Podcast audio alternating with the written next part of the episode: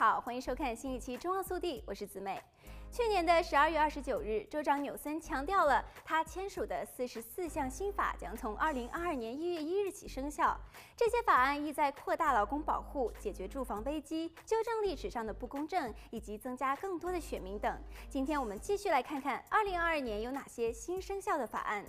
接下来值得关注的是 AB 三八八原住民法案，由圣贝纳迪诺县民主党众议员提出，在州议会公园放置一座美洲原著名的雕像，以取代原来的西班牙传教士的雕像。还有 AB 六零零关于移民身份的法案，将针对移民身份的犯罪纳入仇恨犯罪的一类。来自洛杉矶县的报告称，在美国大约有四千四百万移民，占全美人口的百分之十三点七，其中约八十二万人获得儿童入境暂缓遣返的 DACA 身份，约三十万人持临时保护 TPS 身份。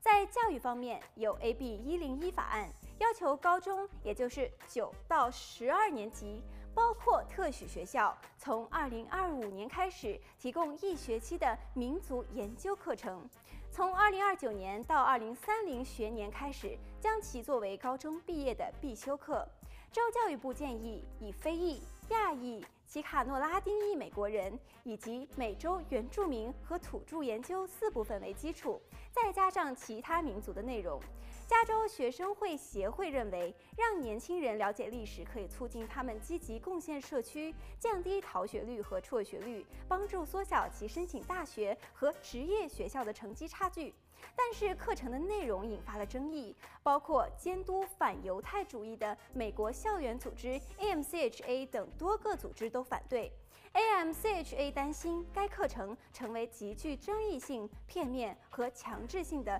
政治宣传和激进主义的载体。